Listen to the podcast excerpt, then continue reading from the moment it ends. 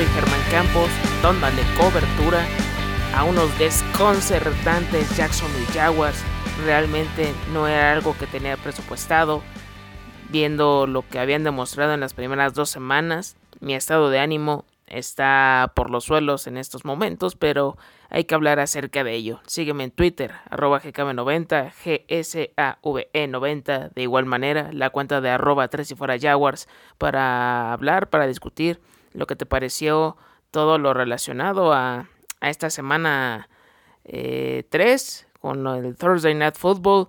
Eh, Barba superó al bigote que el duelo de padrotes se lo quedó Ryan Fitzpatrick, quien tarde o temprano ya le tendrán que mandar por paquetería la camisa de Roberto Palazuelos y de Acapulco Shore.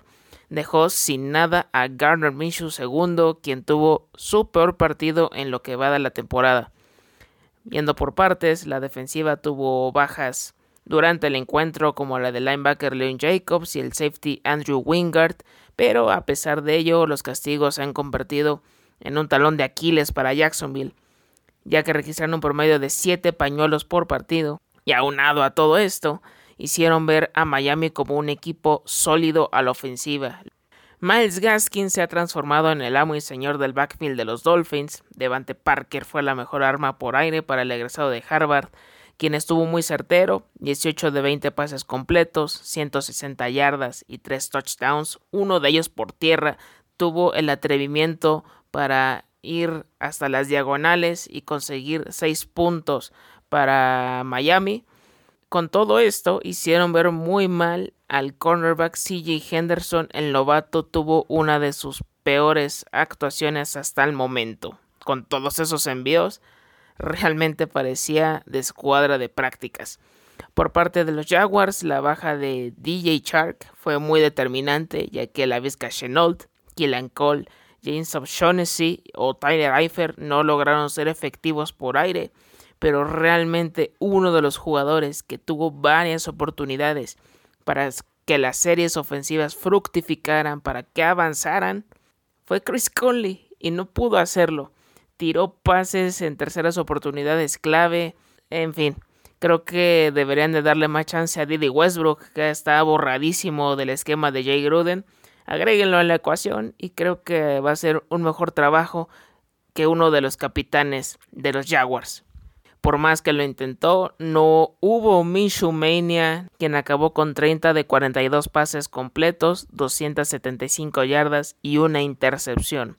Por otra parte, con todo y que Chris Thompson tuvo su participación en el ataque terrestre, el jugador más destacado fue el running back James Robinson, colaborando para 129 yardas totales y un touchdown. Sigo pensando qué va a suceder con Raquel Armstead y Devine Osigbo o Sobuco o como se diga, porque no le veo manera en que le puedan quitar toques o snaps a, a este señor que no fue drafteado en su momento. Otra de las cuestiones que fueron clave fue la baja de Josh Lambo, uno de los pateadores más efectivos de la liga y que está en Injured Reserve. Agregaron al rookie Brandon Wright, pero falló uno de los dos puntos extra y en lo que se recupera uno de los capitanes de este equipo, la franquicia de Florida decidió contratar al veterano Stephen Hauschka y Aldrich Rosas estará en la escuadra de prácticas. Creo que está bastante bien. Este kicker ya tuvo experiencia con los Buffalo Bills en Seattle Seahawks, entonces puede aportar muchísimo en los equipos especiales. Como conclusión y en pocas palabras, me sorprende que Jacksonville haya jugado tan bien contra Indianapolis, contra Tennessee, al fin y al cabo duelos divisionales, pero mostrando una versión muy distinta ante los Dolphins. Espero que Doc Marrone y compañía le den la vuelta a la página.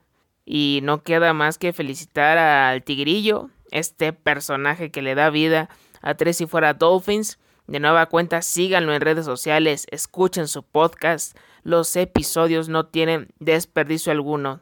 De nueva cuenta, enhorabuena por este triunfo en el Clásico de Florida. Ahora la próxima cita será un duelo de felinos, ya que en la semana 4 los Jacksonville Jaguars estarán visitando la jungla de Cincinnati, equipo de nuestro colaborador Orson G de Tres y Fuera Bengals. También sintonicen su podcast, ya que este crack le da voz a una de las aficiones más nobles de la NFL. No se pierdan los episodios y seguirlo de cerca en redes sociales a ver quién ruge más fuerte en esta ocasión. Y es que con el empate ante los Philadelphia Eagles, Joe Burrow acumuló su segundo partido con más de 300 yardas. Lleva 5 pases de anotación en fila y no ha sufrido intercepción.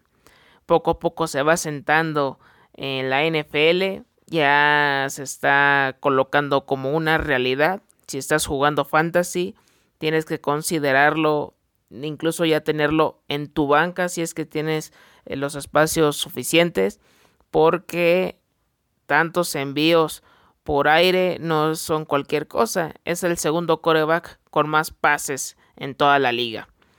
Aunque su línea ofensiva no ha podido protegerlo de la mejor manera, ya que ha sufrido muchos sacks y ha tenido que salir varias veces de la bolsa de protección para poder concretar sus envíos con Tyler Boyd, AJ Green, el mismo T. Higgins y ahorita Drew Sample por la lesión del tight end CJ Usuma.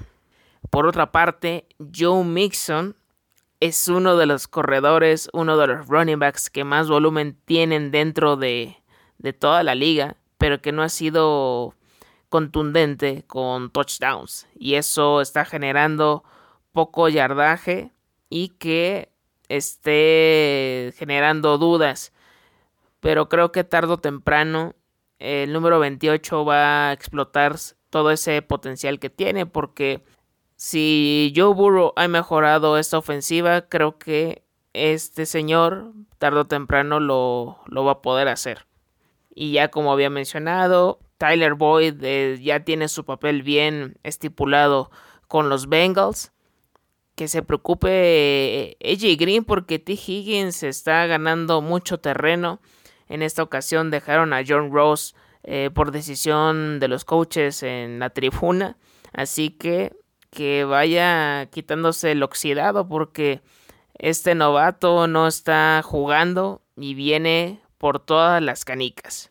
Hablando de los Jaguars, creo que el bigote más famoso de esta competición puede tener un repunte y más si DJ regresa a la acción, aunado al gran papel que está haciendo James Robinson, que se siga afianzando como el caballo de batalla, junto a los destellos de la Vizca Chenol, de Killan Cole, hasta del mismo Colin Johnson, que ya también está teniendo recepciones.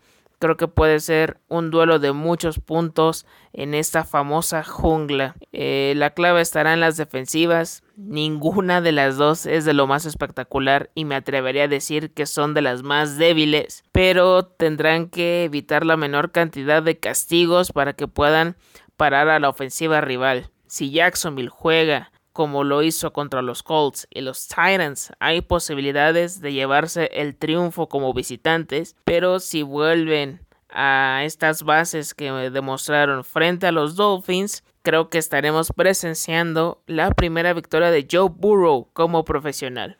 No estoy diciendo ningún disparate porque así lo ha demostrado, se ha quedado cerca y le ha competido a equipos que en el papel se veían más superiores que el conjunto de Cincinnati. Yo calculo una diferencia de un touchdown, un 27-20, un 34-27, pero también quiero saber qué opinará Orson G y también todos ustedes quiero saber su punto de vista sobre este choque de trenes de felinos Escríbanme a mi Twitter, arroba GKB90, GSAVE90. De igual manera, la cuenta de arroba 3 y fuera Jaguars para saber cuál es tu pronóstico de este duelo. Y bueno, esto fue todo por hoy. Gracias por sintonizar este episodio. No olvides checar las redes sociales de Tres y Fuera, Facebook, Twitter, Instagram, YouTube y por supuesto el portal para que estén bien informados de todo lo relacionado a la NFL. Deja tu opinión en Apple Podcast. Sigue disfrutando también este programa por Spotify, TuneIn y otras plataformas de streaming. Nos escuchamos muy pronto. Hasta la próxima.